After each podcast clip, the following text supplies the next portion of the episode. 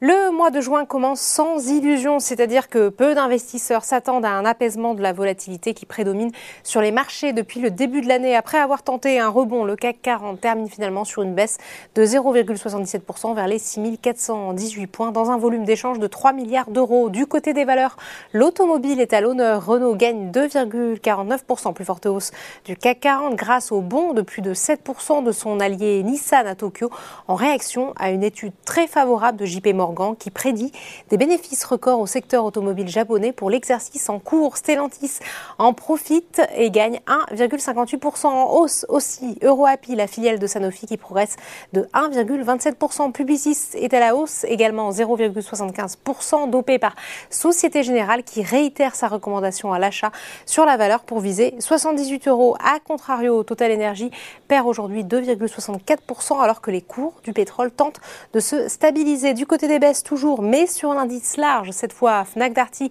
lâche presque 5%. Brian Garnier a en effet abaissé sa recommandation sur le titre de acheter à neutre et son objectif de cours de 60 à 45 euros. Selon l'intermédiaire financier, l'inflation des prix alimentaires provoque une diminution des dépenses en biens discrétionnaires des consommateurs, voilà, qui pénalise forcément les distributeurs spécialisés. Justement, parmi eux, Maison du Monde qui rebondit sur cette séance, c'est toutefois insuffisant pour effacer les pertes colossales de la semaine dernière liées à un abaissement des objectifs en raison du contexte inflationniste. Enfin, on termine comme chaque jour par les marchés américains où le démarrage est négatif. Les marchés sont dans l'attente de la publication du livre beige de la Fed, d'autant que l'institution entame aujourd'hui la réduction de son bilan. Voilà, c'est tout pour ce soir. N'oubliez pas, toute l'actualité économique et financière est sur Boursorama.